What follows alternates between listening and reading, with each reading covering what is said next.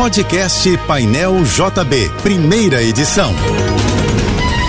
Fique agora com as principais notícias desta manhã. Oferecimento Assim Saúde. Hospitais, clínicas, exames e mais de mil consultórios. Ligue 2102-5555. Universidade de Vassouras, formando o profissional do futuro. Acesse univassouras.edu.br. O governo federal prorrogou o prazo para que os estados passem a emitir a nova carteira de identidade nacional. Agora, os estados têm até o dia 6 de novembro para as adaptações.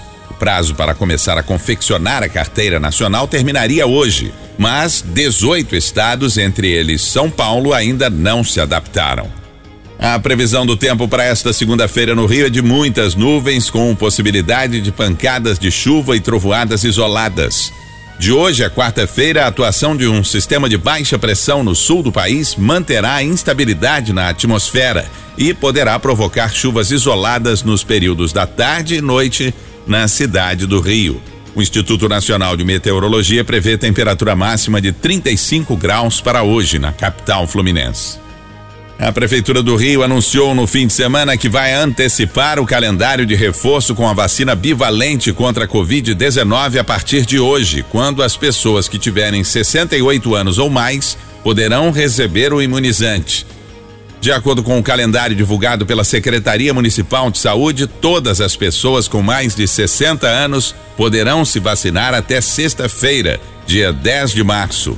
É bom lembrar que a vacinação com imunizante bivalente contra a Covid na cidade do Rio de Janeiro também continua para pessoas com 12 anos ou mais imunocomprometidas.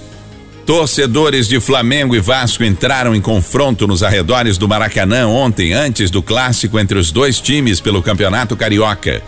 Vídeos que circulam em redes sociais mostram pessoas feridas e confusão no entorno do estádio. O Corpo de Bombeiros foi acionado para atender duas vítimas de agressão na rua Almirante Baltazar, em São Cristóvão. Os feridos foram levados para o Hospital Souza Guiar, no centro um deles em estado grave e outro com ferimentos moderados.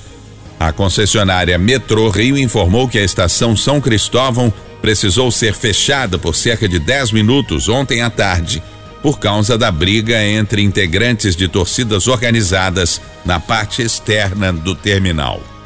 Um acordo histórico de proteção dos oceanos foi assinado no fim de semana na sede das Nações Unidas em Nova York. O documento é um tratado unificado entre os membros da ONU para proteger a biodiversidade em alto mar.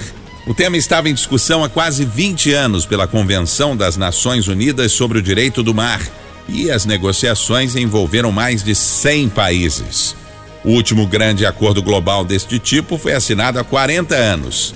Na época, o documento determinava quais eram as áreas de alto mar. Agora, o novo acordo aumenta as áreas protegidas e cria um controle rígido para a proteção da vida marinha. A Secretaria Municipal de Saúde do Rio vai reabrir esta semana quatro pontos de vacinação que vão funcionar de segunda a sexta-feira para reforçar a campanha da vacina bivalente contra a Covid-19 na cidade. O objetivo é facilitar o acesso da população ao imunizante. Hoje voltarão a funcionar os postos do Tijuca Tênis Clube e do Shopping do Meyer.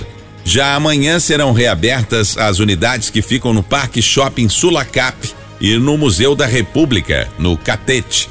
O sistema de valores a receber, que permite o resgate de dinheiro esquecido em bancos e outras instituições financeiras, será reaberto amanhã, às 10 horas, para pedidos de resgate. Cabe a cada beneficiário acessar o sistema e solicitar a transferência do valor.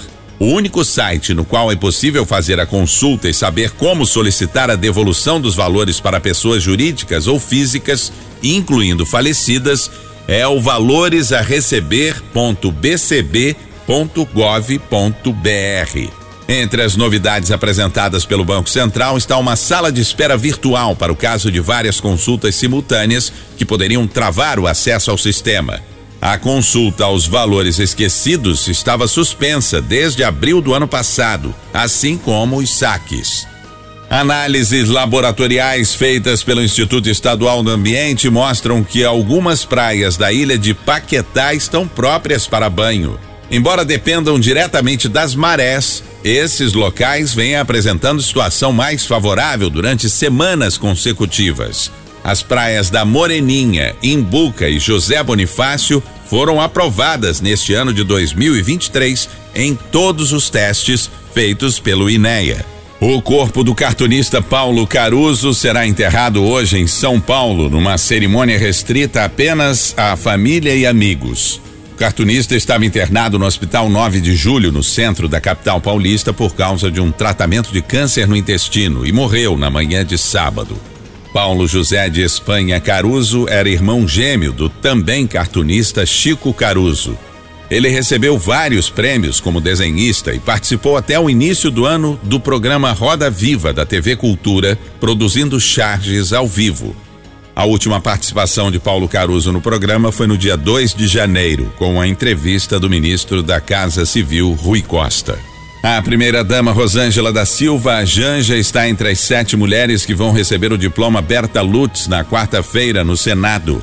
O diploma é concedido anualmente a pessoas que tenham contribuído na defesa dos direitos da mulher e questões do gênero no Brasil.